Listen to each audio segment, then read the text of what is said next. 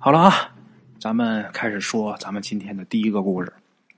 这个故事啊，要说起来的话呀，得有二十年啊。咱们鬼友那个时候啊，还是一个光知道玩的这么一孩子。咱们鬼友是一个女孩啊，今年岁数挺大了。二十年前呢，那时候她很小很小的一小孩七八岁、十来岁啊。对当时的这个事儿啊，她记得也是模模糊糊的。但是后来呀。跟家里人仔细聊过这个事儿，所以说把这个事儿啊才完整的又拼凑起来了。然后他呃给我讲，我再讲给大家。哎，那个时候他说家里边啊过的是特别的穷，虽然说是穷，但是饿肚子倒是不至于。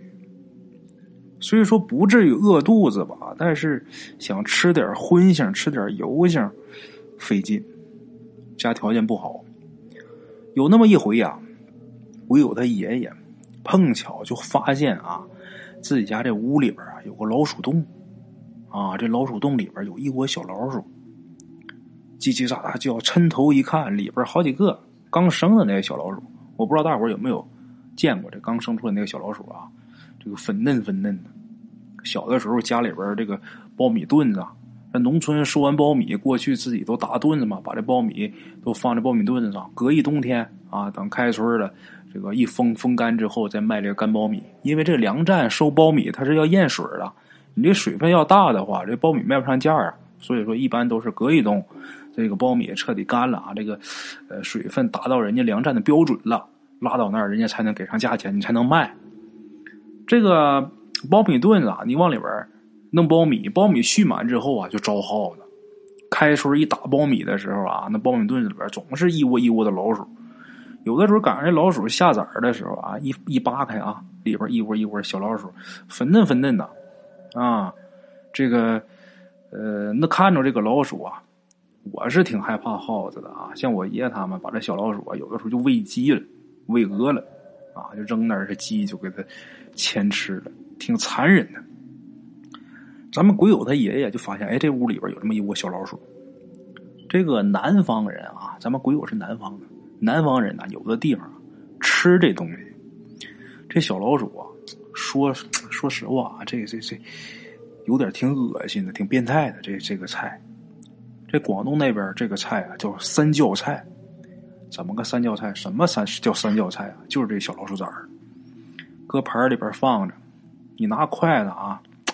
一夹它，它叫一声；哎，你这个蘸点酱油什么，它一呛叫一声；往嘴里边一搁啊，一嚼它叫一声。这菜挺恶心，但是确实有这道菜。我想一般人好多人都会知道啊。所以说，鬼友他爷爷看见了一窝小老鼠的时候啊，那日子过得又不好，也吃不着什么油性，就觉得哎，这小老鼠要是给它吃的能挺好啊，拿油炸了吃，哎，能不错。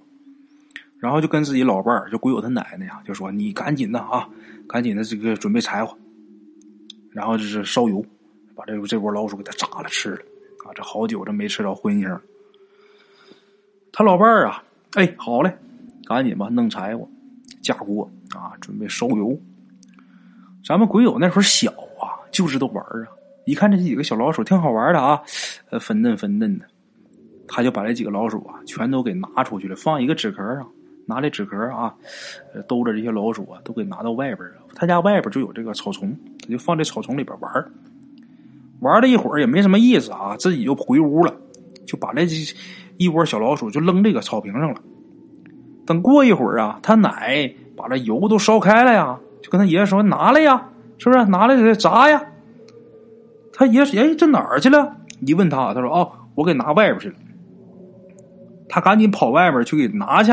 可是等到外边一看呢，这些个小老鼠啊，全都没了，无影无踪，一个没剩，就剩那纸壳在那儿呢。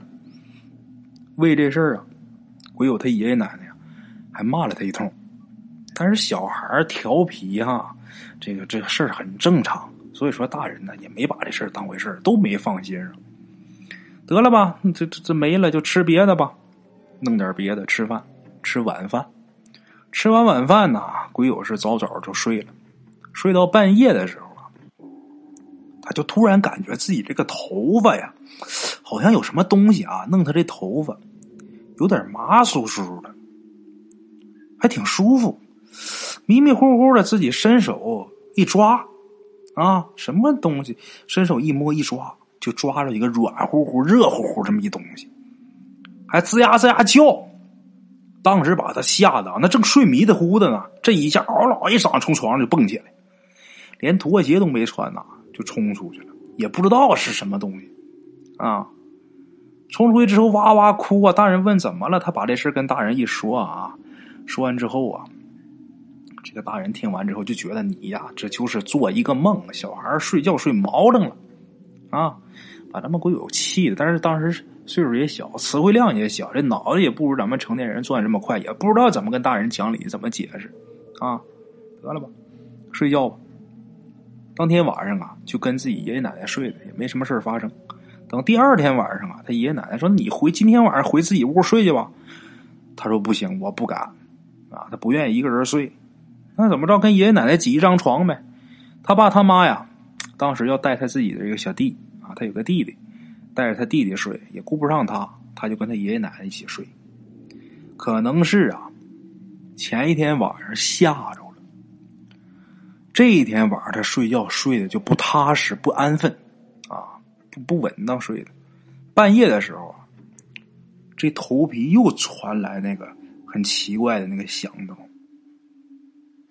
他这个觉睡的不瓷实啊，哎，一有感觉马上就惊醒了。但是他今儿个自己可没敢拿手去抓去啊！他爷爷这会儿不是睡在他旁边吗？情急之下，他就抓起他爷爷这手啊，往他头顶一放。他爷爷被他这个动作就给惊醒了。他爷爷一开灯，就看见一个黑影啊，嗖一下就钻进这个柜子跟这个墙中间那个缝里边。爷爷气的就骂了一句：“这他妈死东西！”啊！老头挺生气。气归气，但是这回他爷爷可知道了，他可没撒谎啊！他爷爷也也留心了，这什么东西？这是老鼠啊！刚才恍惚看，应该是一耗子，挺大一个大耗子。然后赶紧让自己老伴说：“赶紧呐，看看孩子这个头顶，让不让耗子给咬破呀？”这鬼友他奶奶仔细检查完之后，发现没受伤，这才算是安心啊。接着睡吧，谁都没睡踏实。等第二天天亮啊，刚吃完早饭，就连地里那活什么都不顾了啊。他爷爷就带他出门了，把他带到哪去了呢？咱们鬼友当时说啊，就把他带到了一个，当时他觉得就这一屋这个墙上啊，到处都贴的奇奇怪怪的东西，带到这么一个地方。等进到这家之后啊，他爷爷就很恭敬的，就冲着那么一个看着比他爷爷能小。十来岁的这么一个老人就喊黄奶奶，啊，很恭敬，然后就指着咱们鬼友啊，就跟黄奶奶把这个事儿整件事儿啊，就跟黄奶奶说了。这个黄奶奶呀，听完鬼友他爷爷说完这个事儿之后啊，黄奶奶这脸色儿啊，突然间变得就不好了，而且这个目光啊，很凌厉。咱们鬼友说，当时就看这黄奶奶这眼神，看着都害怕。紧紧的盯着鬼友他爷爷这脸，就问他：“你真没杀那群小老鼠啊？”啊，是我没没没没杀，本来是有那打算，可是啊，最后找不着这个小老鼠了，这事儿也就没后文了。鬼友他爷爷没敢隐瞒。啊，那就好啊。哎呀。这个事儿啊，我听我的师傅说过，你们家遇着这个事儿啊，是百年难得一见的老鼠梳头啊。这我听我师傅啊念叨过，这个老鼠梳头啊，有两个说法啊，梳三天呐是报恩，梳七天那就是要你命。既然呢。最后你们也没有造成杀孽呀，他应该不是要你命啊！说完之后，这黄奶奶把眼睛闭上了，这脸色啊也好看点这时候鬼友他爷爷就说：“这这这老鼠啊，他他他祸害人呐！老鼠过街，人人喊打呀。我们平日里边也没少打老鼠啊，那怎么就这回就就这么奇怪呀？哎呀，你呀，你也是老糊涂了，那能一样吗？老鼠偷东西，你打死它，那是它的报应啊。”可是这些连眼睛都没睁开的小老鼠，它没做过恶呀！你为了吃一口肉，你杀它们，这就是杀孽呀！这黄奶奶这么一说呀，古有他爷爷也是啊，脑门子冒虚汗呢，连连点头啊，是是是是是，我们以后不敢了，不敢了。可是我这孙女儿不能有什么事儿吧？哎呀，没事今天晚上啊，还有一个晚上，他不是前天晚上来一回，昨晚上来一回吗？今天晚上啊，还有一回。今天晚上再来完之后，等明天晚上，如果呀再没有发生这样的事儿，你们就可以放宽心。如果第四天这老鼠还来梳头来，你们可得立马就到我这儿来啊，一会儿都不能耽搁。鬼友他爷听完之后，吓得脸都白了，这手颤颤巍巍的啊，把自己去之前带的那么一个布包，把这布包啊给了黄奶奶了。这布包里边是几个鸡蛋，那年头穷啊，这几个鸡蛋呢就算是挺金贵了。给黄奶奶之后啊，带着咱们鬼友就回家了。等到了晚上啊，鬼友今天晚上吓得是彻底睡不着了啊，而那老鼠啊。还真是如约而至，还是在他头发这儿啊摆呢。过一会儿啊就没动静了。简短结束，又过了一天，到了第四天的晚上，他们全家人都非常紧张，因为这黄奶奶啊，她说过，老鼠梳头啊，三天是报恩，七天是要命啊。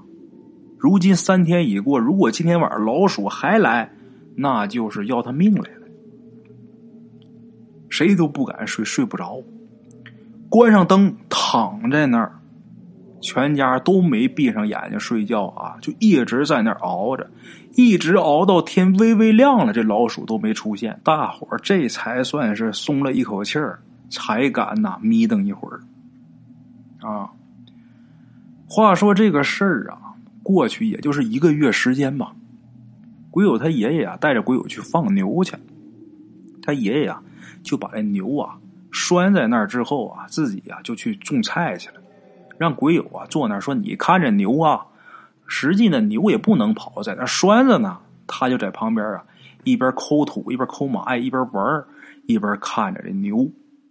哎，可是谁知道呢？也不知道从哪儿啊跑过来一头别人家的牛。那牛把绳子啊给拽断了。拽断之后啊，跑过来就跟鬼友他们家这牛俩牛就顶架，把鬼友吓得啊一边跑一边哭，结果一不小心呐摔倒在地。等回头再一看呐，这牛啊，因为俩牛打架，他家这牛本来是拴着的，但是这一打架，这绳也挣开了。其中有一头牛啊，打不过那头，就冲咱们鬼友这边就跑过来了。后边那头啊，在后边追这头。把鬼友吓得这一错神的功夫，这牛已然是到了自己近前了，到自己跟前了，那吓得就剩哭了。可是啊，不敢置信的一幕出现了，怎么回事呢？这两头牛啊，都从他身上跳过去了，连一根汗毛都没伤着他。后来鬼友他爷爷啊。就是每当说起这个事儿的时候，末了的时候，这老爷总得加一句啊：“哎呀，老鼠梳头啊，三天是报恩呐，以后可不敢杀生啊！”啊，老爷子到最后总说这句话啊。好了，各位老铁们，这是大圣今天给大伙带来的第一个故事。这个故事大伙记住了啊，挺好听的，叫老鼠梳头。啊接下来呢，大圣啊，该给大伙说第二个。每天这个第一个故事跟第二个故事中间呢，如果要是不说点什么直接开的话，大伙很难从那个故事啊跳到这个故事。那么稍微缓一下啊，咱们来说咱们今天的第二个故事。咱们今天这第二个故事啊，这个故事呢，跟第一个故事啊有点相似。哎，第二个故事呢，这个事儿也是发生在一个坐落在山腰里的这么一个小山村。这个村子里边啊，一共能有二十几户人家，彼此之间呢相处的也是很融洽啊。但是呢，就这二十多户里边啊，也难免有不招人喜欢的人。啊，这个不招人待见、不招人喜欢，这人叫什么呢？叫钟富，姓钟，单字一个富，钟富。这个钟富啊，出这个事儿的时候，那时候已经是三十多岁了。这人一直都是好吃懒做、游手好闲，人就怕这样。人呐，你但凡干点什么，稍微你动弹动弹，这人都不至于饿着。咱们现在这个社会啊，也有好多这样的人，总觉得自己的日子过得不如意，总想着一夜暴富，总看着人家一个月赚多少多少钱，一年呢收入多少多少，人家那个别墅啊，人家那个豪车如何如何，我哪天能这样呢？总这样想，哎，总想着不付出就有回报，其实这样是不对的。在咱们当今这个社会啊，如今这个社会，我觉得啊，比之前要好混的多。过去那个年头啊，穷人多，穷人非常多，特别特别多。这个穷人一多呀，这个没饭吃的多了，那活儿啊就不好找，因为谁都愿意想挣口饭。而现在不一样，现在咱们看啊，我记得我小的时候，就是这个力工啊，在哪工地啊。给人家和沙子、和水泥的，或者说是呃这个伺候瓦匠的，那个时候这个力工是多少钱一天呢？我在我印象里边，就是我有记忆的时候啊，十五块钱啊，我印象特别深，十五块钱。后来这力工涨价涨到二十，再后来涨到二十五，再后来涨到三十，涨到三十的时候，我们学校的体育老师曾经就说过啊，现在当老师不如干力工挣得多。力工一天三十，一个月九百块钱。那时候当老师一个月六百多块钱，老师就说：“嗨，我们现在这有文化的还不如人家出力气呢。”现在大伙看这力工一个月挣多少钱？一天二百块钱，伺候瓦匠最低都一百五。咱说你要是稍微一努力啊，你哪怕你没有文化、没有文凭、你没有知识、你什么都没有，我什么手艺都不会，你只要能下了苦，你能卖了力气。你哪怕是给人家当力工去，你家日子也错不了。再说你卯点劲干啊，一天挣二百块钱，一个月挣六千块钱，在咱们中国来说，只要不是这些一线的大城市，你这些小城市，一个月挣六千块钱，这六千块钱说不好听的，都能养活一家五口人。自己爹妈、自己媳妇、自己自己孩子啊，这六千块钱都活得过去。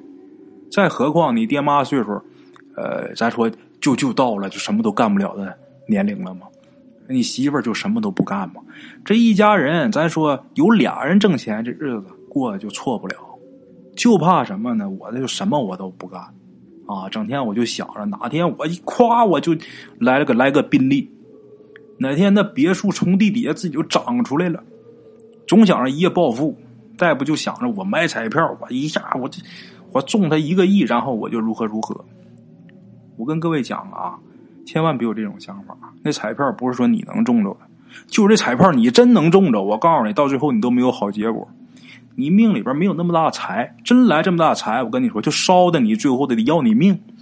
大伙儿可以去看一看，就是有中五百万、中几百万的，过几年以后啊，有人做过调查，这一下啊，本来就什么都不是，就是一保安啊，就是或者是我就是一个呃，就普最底层的人啊，收入也很低。咣当一下，一夜暴富了。等到最后啊，混的啊，那都比之前没中彩票的时候要惨的多，欠一屁股债，甚至说有的当了乞丐了。为什么？你命里没有那么大财，你就受不住那个价。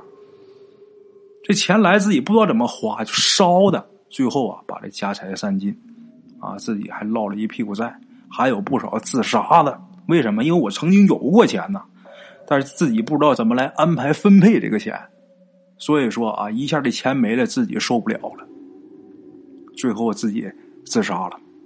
所以说，这人呢，不要异想天开，就踏踏实实了。我干嘛就干嘛，一个人我就吃一碗饭，我就挣一碗饭，就跟大圣我讲故事的，我讲故事我就讲故事。我打碟的时候，我就是一个好 DJ；我当总经理的时候，我就是一个好老总；我给人家干苦力的时候，我就是一个好员工，我就是一个好力吧。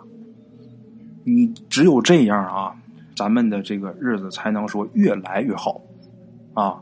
当然说，你说你靠什么？我想靠赌博发家致富啊！我想如何如何，千万别那么想啊！你要是那么想，那你就离废就不远了啊！我这他妈说说，我这这这就说一边去，咱不聊这个，咱接着说故事。这故事当中，这个叫钟富的，他就是这样一个人，好吃懒做，游手好闲啊。他们这小村子是在这个山药里边，前面咱说了一共二十几户人家，最不招人待见的就是这钟富，啊，你说这样谁能待见他呀？有爹妈在的时候还好，这爹妈呀，这个命也短，早早就去世了。这个去世的时候呢，爹妈，呃，也就是五十多岁吧，啊，这个村里就有人说闲话，背后就议论呐，就是这爹妈呀。早死也跟这钟富有关系。这小子不争气呀，爹妈也是跟这孩子窝点气啊，憋点气，窝点火。这人呐，打火上得的病才没的。就这样，钟富他父母啊去世以后啊，这下更没人管着他了。他是更加的肆无忌惮了。之前自己老爹老娘没事还絮叨两句啊，这当爹的实在是气不过去，还给两脚。这回没人管了，这把不光是好吃懒做啊。偶尔啊，还干点偷鸡摸狗的事。我说的这个偷鸡摸狗啊，真是偷鸡摸狗。怎么的呢？因为没有进项啊，这人嘴还馋。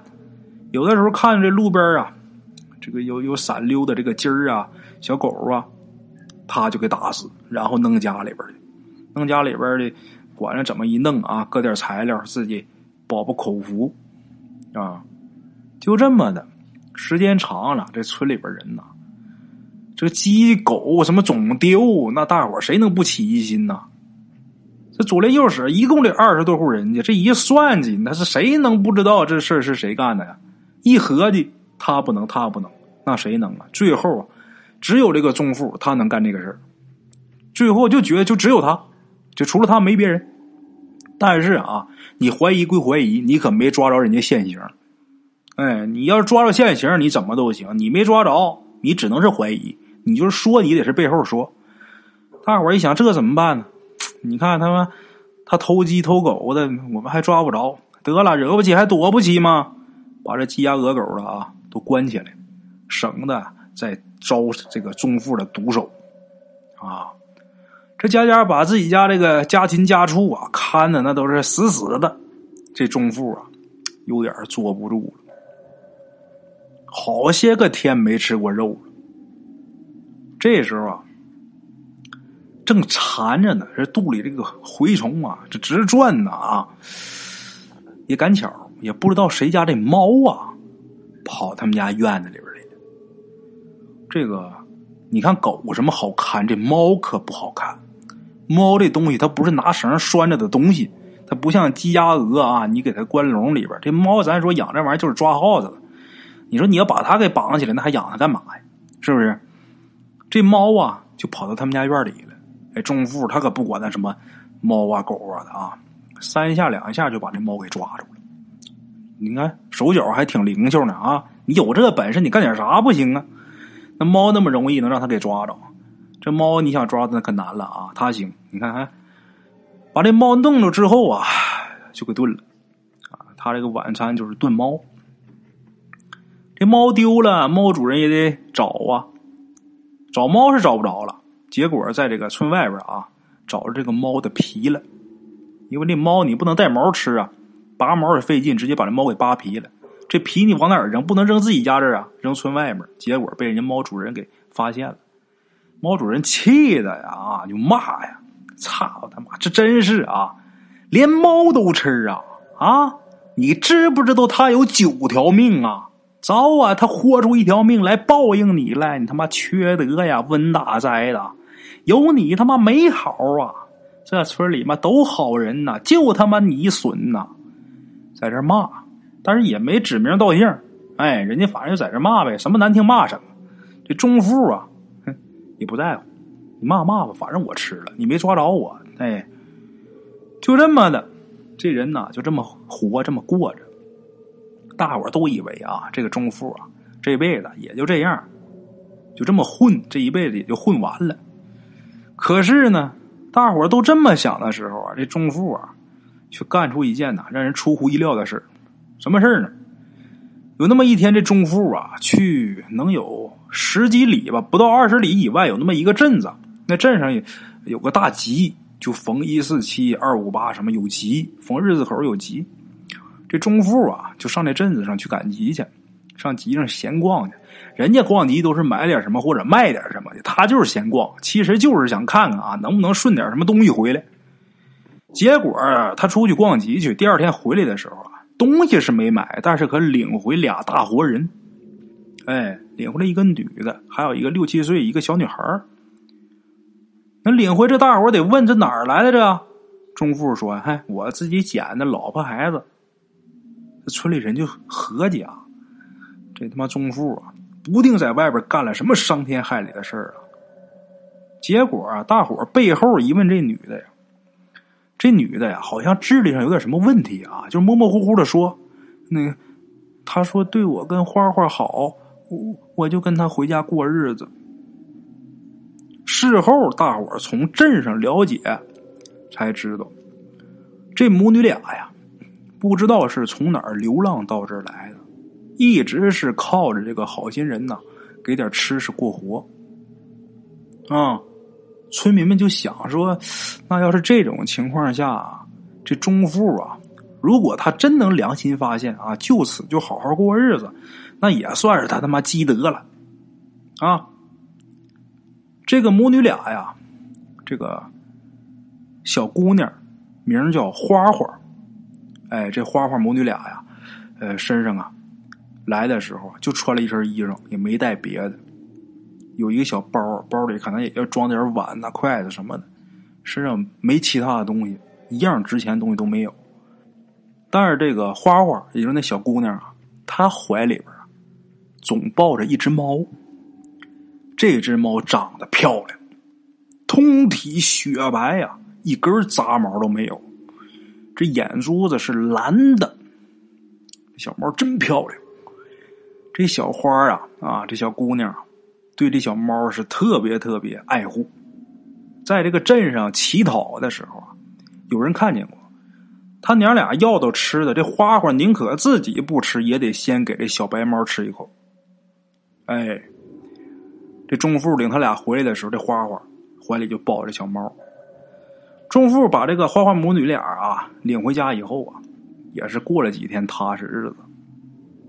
花花他妈呀，虽然这智力有点欠缺，但是呢，这个人呢很勤快，屋里屋外啊，一直都是花花他妈忙着，还种了不少的菜。有的时候这菜呀，要是富裕了，还能把这些菜呀换点钱。就这么的，这一家三口，这个日子过得是紧紧巴巴，但是也还过得去。按理说啊，对中富来说，这就是好日子。可是这一晃啊，半年时间过去了。这中富啊，早就过了那个刚有老婆的时候那个新鲜劲儿，就开始对这个花花母女俩啊就指手画脚的。一天你看，弄的都他妈什么饭呢？啊，天天这个粗茶淡饭的，一点油水都没有啊！啊，这人说话就没良心，你心里不明白呀？那家哪有钱去买肉啊？但是中富这个馋虫啊，他一旦勾起来，自己也压不下去。突然间啊，他就看见自己捡回来这个姑娘花花在院里边逗着那白猫。他一看这猫，眼前就一亮了。哎，虽然说这人吃的不怎么样啊，可是这半年这白猫倒是胖不少啊。还说馋肉呢，这不现成的肉啊？这弄点葱花，弄点蒜末啊，我再整点酱油一弄，这味儿准不赖，准不赖啊！这中富啊这么想，他妈他狼心狗肺呀！但是他也有顾虑，这花花在这白猫身边，他肯定是下不了手。这中富就想个招就跟自己媳妇儿说：“，那个晚上啊，我想吃红薯啊，吃地瓜。那个你带着花花去地里挖点啊，弄回来晚上吃。刚才他不是在这撇大嘴的在这嘟囔呢吗？在这骂呢吗？啊，天天给我这粗茶淡饭，如何如何？这会儿花花他妈啊，一看他不发脾气了，说想吃烤红薯。”啊，好，好，好，好，我马上就去。这花花妈呀，带着花花就很高兴的啊，就去给这中富啊去挖这红薯去了。可是啊，过了一个多小时回来的时候啊，这花花是屋里屋外啊，哪儿都找不着自己那白毛，急得正要哭呢。这时候中富啊，打这个厨房端出来一碗肉来。憋气啥呀？哭啥呀？别找了，猫给你炖了啊！你他妈白吃白喝大半年了，他也该做点贡献了啊！那个，别说当爹的不疼你啊，花花，来，你们娘俩过来，来一块吃吧。这花花当时那眼泪哇就下来了。这中富啊也不管他啊。花花母女俩谁都没吃，那好嘛，你不吃我吃。哎呦，把这花花给哭的呀，在这墙边啊，就找着一些这花花的毛，啊，归拢归拢，收拾收拾，还有这花花这些个下水内脏啊，然后小心翼翼的呀，给捧到这个树下边，挖个坑就给埋起来了。这心里呀，实在是难受的不行啊。那天晚上啊。花花是早早的就回屋里边啊，回屋躺炕上就哭，哭着哭着就睡着了，睡着睡着在梦里边，他就梦着自己那死去的白猫了。哟，这花花这开心呐啊！结果这白猫啊开口说话了，猫说话了啊，这猫说什么呢？你一直对我很好，我现在呀要走了，你有没有什么心愿呀？这花花啊，没害怕，在梦里就跟这白猫说呀：“我就希望你有九条命，以后做个猫仙，那样的话你就不会让人给杀死了。”这花花在梦里这么说，这白猫啊，听了这花花的回答之后，好像似乎是一愣啊，然后这白猫就消失了。啊，简言结说。转眼呢，又到了一个夏天。这花花跟他妈到了这个钟富他们家，可一年半了啊。这个雨水啊，又多了。夏天的时候，这个雨水多呀。这村里边这房子大多都是依山而建的。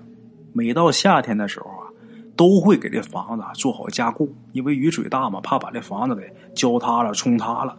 怕这个房地根下边水土流失，这房子再倒啊，怕出什么意外。但是谁家都修房都加固，唯独这中富他不以为然，他懒呐，不愿意费那劲去修房子。有这么一天晚上啊，这花花啊睡着的时候啊，又做一梦。哎，这个梦里边他梦见一个穿白衣的这么一个仙子，这仙子啊轻轻的叫他。叫醒之后啊，花花就问他：“你是谁呀？”结果这仙子啊，摇身一变，变成了自己那个小白猫。这小白猫就说：“呀，小主人呐，多谢你让我放下了心中的怨念，我成了正果了。现在呀，我告诉你啊，你快点离开这个屋子，一定要快，快点离开，切记。”说完，这小白猫啊。就不见了，花花一下就醒过来了。当时他心里唯一的念头就是快点出去。他起来之后穿好鞋呀，就叫自己的妈妈，把自己妈妈叫醒之后啊，又叫钟富。可是钟富当时睡得正香呢，他正睡觉呢，花花给叫他，他还挺没好气儿的啊，把这花花给训了一顿，然后自己又睡了。花花跟花花妈一看，实在是叫不起来他。花花他妈当时也蒙圈啊，就问花花：“这你干嘛呀？这是啊？”花花就拉着他妈，就往屋外这个跑啊，就跑出这屋子了。花花他妈呀，当时一脸茫然呢，不明白呀，这这孩子怎么了呀？可是就在这时候，他们家屋后面啊。有一块啊，早就已经松动的那么一块很大一块巨石，这石头啊，直接就下来了。下来之后，直接就砸中中富那个房子，他那房子已经是破败不堪了。就这么的，整个房子扑通就塌了。那巨石下来那声可不小啊，把附近这个村民呐都给惊动了，都给惊醒了。大伙儿这穿好衣服啊，踏了好鞋，赶紧都往这来吧！哪儿这么大一声啊？谁家出事了？到这一看呢，哎呦，这可了不得了！这个钟富虽然说挺不是人的，但是好在是乡里乡亲呐。有的岁数大的，从小都看着钟富长大的，也不能说就不管他呀。来吧，帮忙吧，上这个呃土堆呀、乱石里边找这钟富。等找着的时候，这人早就已经死了。啊！从那之后啊，花花的母女俩呀就离开了那个村也不知道去哪儿了。但是也有人呐说，在别的地方啊看见过这娘俩。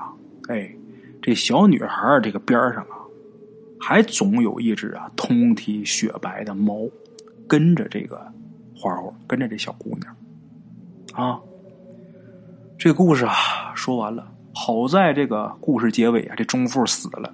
他只要是死了，我就放心了。啊，这样人呐，活着呀，浪费空气；死了，浪费土地，祸害呀！啊我这说话可能有点狠，但是这就是我心里边想的。虽然说我这么说显得我我这个这个心胸有点狭隘啊，但是这么说我就是痛快。好了啊，大伙儿稍事休息，咱们接着说咱们今天的第三个故事啊。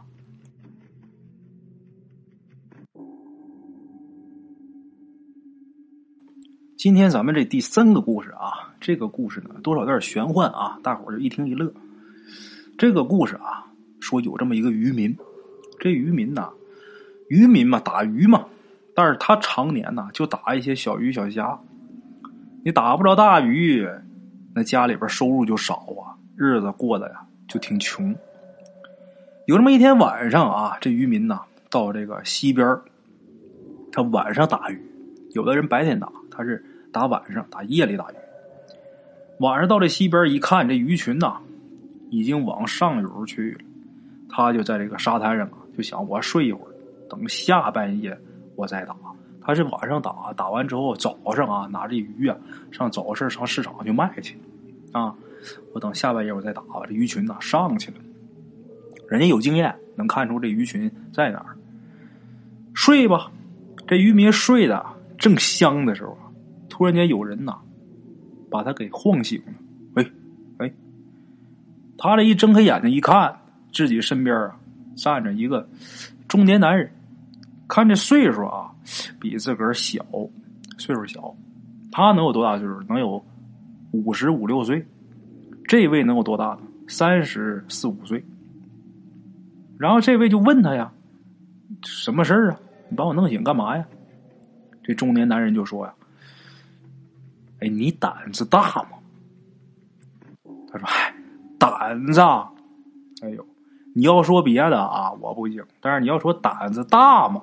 那我胆子可大了。我天天三更半夜我出来打鱼。哎，你说三更半夜在这河边上，那能不见鬼吗？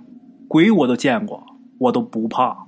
今天呢，我还真不是跟你说大话，别说是鬼。”这鬼群我都见过，我打他们当间挤过去，我该打鱼打鱼。你说我这胆儿大不大？这时候，这中年男人就说了：“那好啊，既然你胆大，那我可直说了。那你说吧，我呀，我就是鬼这个时候，这渔民啊一愣，然后这个中年男人接着说：“啊，这个中年男鬼接着说啊，我呀是青龙潭的水鬼，今天我为什么要现身呢？我看你穷的可怜，我想帮帮你。”这渔民有点不信，哎呀，鬼话连篇呐，这鬼说话还有准吗？那你能帮我什么呀？这样啊。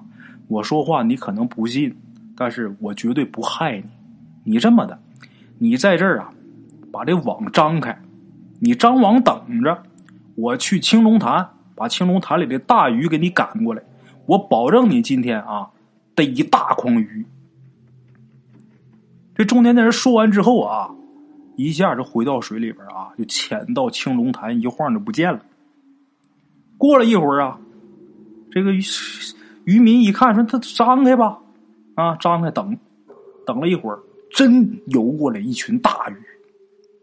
哎呦，我这渔民乐的啊，手忙脚乱呐，这是弄了一阵儿。转眼间，他带着这大筐啊，闷闷登登的。天光大亮的时候，早上上街卖吧，这一筐鱼可卖不少钱呢。这渔民眉开眼笑啊，回家把这钱哗啦一声。”往这桌子上一放，哎，又把昨天晚上他遇着这事儿啊，一五一十的跟自己这个老伴就说了。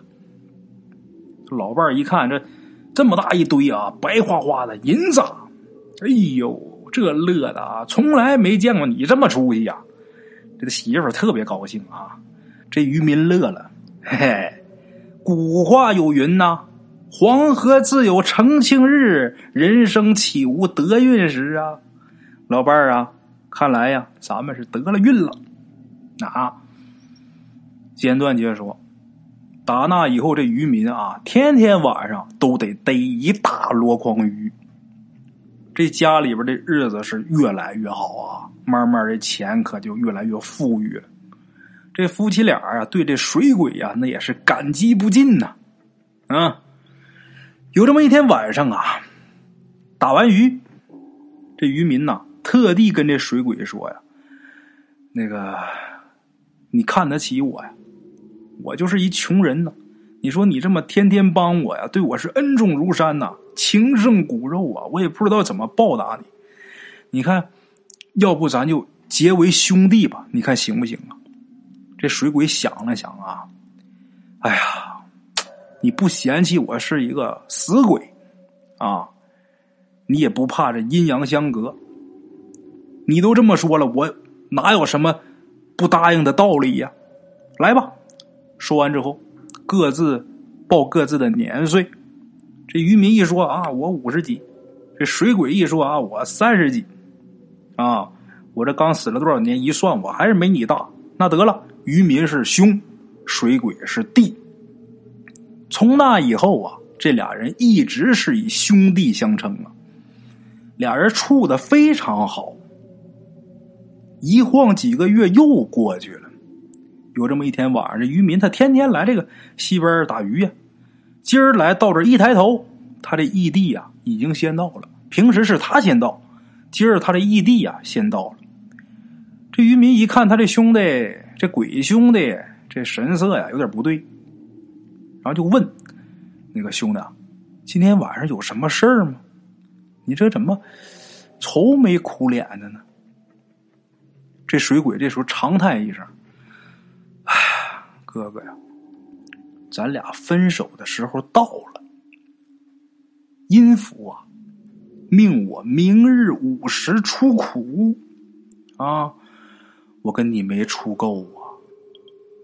这个明日午时出苦就是。”明天午时，哎，他就能脱离这个苦海。那么水鬼要想出苦，那就得拉替身这渔民一听他说完之后啊，刚开始也是挺难受啊，确实是没跟你出够啊。紧接着呀，这渔民呐又转悲为喜，兄弟，虽然说咱哥俩没出够，但是你能出苦，免受水淹之苦，这是好事啊。我跟我媳妇儿啊，我跟你嫂子，我们老姑母俩永远不会忘你的大恩大德。啊，兄弟。说到这儿的时候，这天已经啊亮了，他俩呀各自是道别啊。这渔民呢那天没打鱼，这个弟弟要出苦嘛，这鬼弟弟没打鱼，匆匆忙忙回家了，把这个事儿这个情形啊跟自己这个媳妇说了。他媳妇心地善良啊，也为他这义弟啊能出苦而高兴啊。吃饭吧。这一晚上也没打鱼。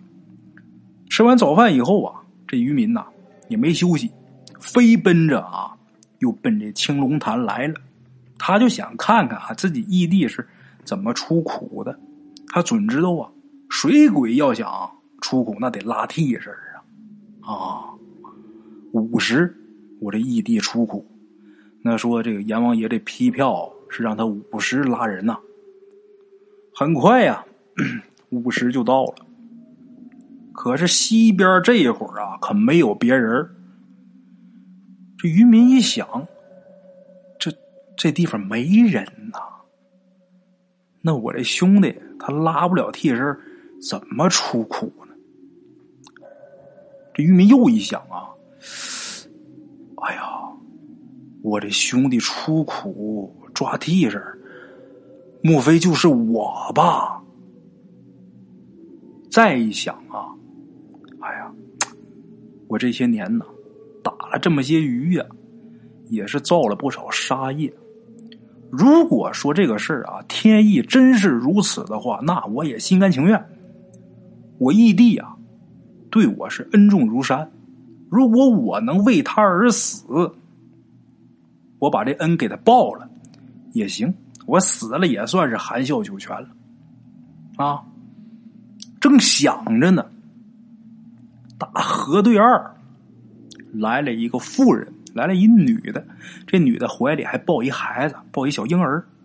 这女的是一边哭一边跑啊，到这个西边，把这孩子撂地上，自己是一点都没含糊啊，纵身一跳，就沉入这个水潭。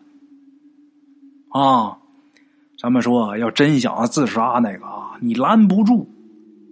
大伙儿看新闻报道，今儿这要跳楼，明儿那要上吊的啊！光在那比划，他可没动。如果说真下了决心想死的这种，你拦不住，你也拉不了。啊，这女的咣当就跳水里边了。这渔民呐想去救这女的，但是也来不及呀。自己啊自言自语的说：“嗨，原来呀，出苦啊是应在这个女的身上。”可是就在啊这一瞬间，这女的突然间从水里边飘上来了。紧接着啊，对岸就来了一大群人，把这女的给救起来了。这渔民一看这情景啊，这心里边就开始嘀咕：“说我兄弟这这这这这这怎怎么没拉他呢？”当天晚上，这渔民呢又到这个西边一看呢，他这水鬼兄弟又来了。他上前就问呐：“兄弟，今天中午怎么回事？我可看着呢，你怎么没出苦啊？”这水鬼叹了一口气：“哎，哥哥，你今天也在，你看见西边那个婴儿了吗？你说我要是把这女的给拉了替身，把她给弄死，你觉得丢下的那个婴儿他能活吗？”你兄弟，我不忍心一下害死两条命啊！所以啊，哥哥呀，我宁可再苦熬三年，我再熬三年的苦，我不能干这伤天害理的事儿。这渔民一听这水鬼这话啊，那佩服，挑大拇指啊，兄弟，你真是难得的有情有义的鬼！你是义士啊，罢了。我这辈子啊，我能跟你结拜，我三生有幸。等这渔民回家以后，把这事儿啊跟自己媳妇儿说了，自己媳妇儿也说呀：“一个死鬼，尚且有此重义呀，这世上的人，如果要是不中这个义字那还有脸活着吗？”好了，各位老铁们，今天呢，咱们这三个故事啊，大圣算是给大伙儿给录完了啊。这三个故事，大圣是一刀没剪呢，一口气儿，堂堂堂堂堂，给大伙儿说到这儿。从一开始吐字不清，大舌头吧唧嘴啊，这个说一句话得混半天，到现在啊，堂堂堂堂能一气儿啊，把这三个故事给大伙儿连贯的说完，这就不易，这就不容易。这个一口气儿说完，待会儿我还得在这故事中间呢。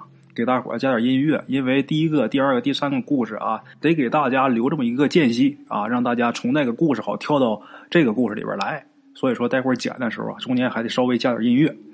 那么故事说完了，咱们呢就得干点正事了。每天得给大伙儿讲这个风水知识啊。现在这几天啊，大伙儿都挺爱听的啊。今儿个大圣啊，接着给大伙儿说这阳宅十二煞，哎。这个今天咱们要说哪一个呢？这个是最常见的一种煞局，叫做穿堂煞。哎，你们听这名儿，顾名思义，大伙儿也应该大概能理解是怎么一种形式了。咱们都知道啊，之前也说过，这房子的这个门呐，是整个房屋的一个进气口；这窗户啊，它是出气口。把这个房子比作一个人的话啊。这个门呢，就好比是人的嘴巴；这窗户呢，就好比是人的眼睛。哎，这个气这个东西啊，我总强调这个藏风纳气。这个气这个东西是一种看不见摸不着的东西啊，但是如果没有了气，这风水啊就会彻底的被破坏，影响这个居住者的健康跟这个运势，这个是肯定的。那么说，这个气从进气口，也就是从门进来的时候啊。它这个势头啊是非常旺的，非常旺、非常猛的，这个气是不能直接用的。所以说，很多大型的建筑啊，比如说这个酒店呐，或者一些这个商场啊、酒店公司啊，它会在这个一进门这个地方啊，它设一个玄关。设这个玄关是为什么呢？就是为了让这个气啊阻挡一下，气进来之后从两边转化成有力的气。而不是一开始这势头很猛、很凶的这个气，啊，有的弄玄关，有的在门口这个地方弄一堵，就是很漂亮的这个呃墙壁，啊，像影壁墙啊什么的。一般这个大型的啊商场啊、大型的酒店呐门口都有这个。那么好多人不明白这东西是干嘛的，其实这个就是呃为了让这个凶猛的这个气转化成对人有利的这个气，啊。因为这个气啊非常旺，所以说他从这个门口进来的时候，如果没有阻挡啊，他从这屋里直接冲出去的话，那就形成了今天咱们要说的这个穿堂煞。这个对人的健康啊是有严重影响的。就比如说，你这大门或者是房子这个进户门啊，正对着客厅的这个窗户，那么说啊，这个。很旺的这股很冲的这股气进来之后，直接从窗户穿出去了，不仅没有办法在这个房间中滞留，变成这个有力的气，而且还会因为这种气啊从房间穿堂而过，冲到这个房屋的主人。这个就是所谓的穿堂煞。但是这种户型现在很多，就是你一开门直接对着是客厅的窗户，那么说怎么办呢？这是有补救的办法的，怎么的呢？必须在进门那个地方啊，你放一个玄关，或者是啊放一个屏风。如果家里边没砌玄关，你去淘宝网上你买一个屏风，很便宜，你立在那儿，避免这个穿堂煞。或者说农村房子，或者是别墅啊，自己独栋的那种的，有的喜欢这房子后边开后门的，你这正门如果直直对着这个后门。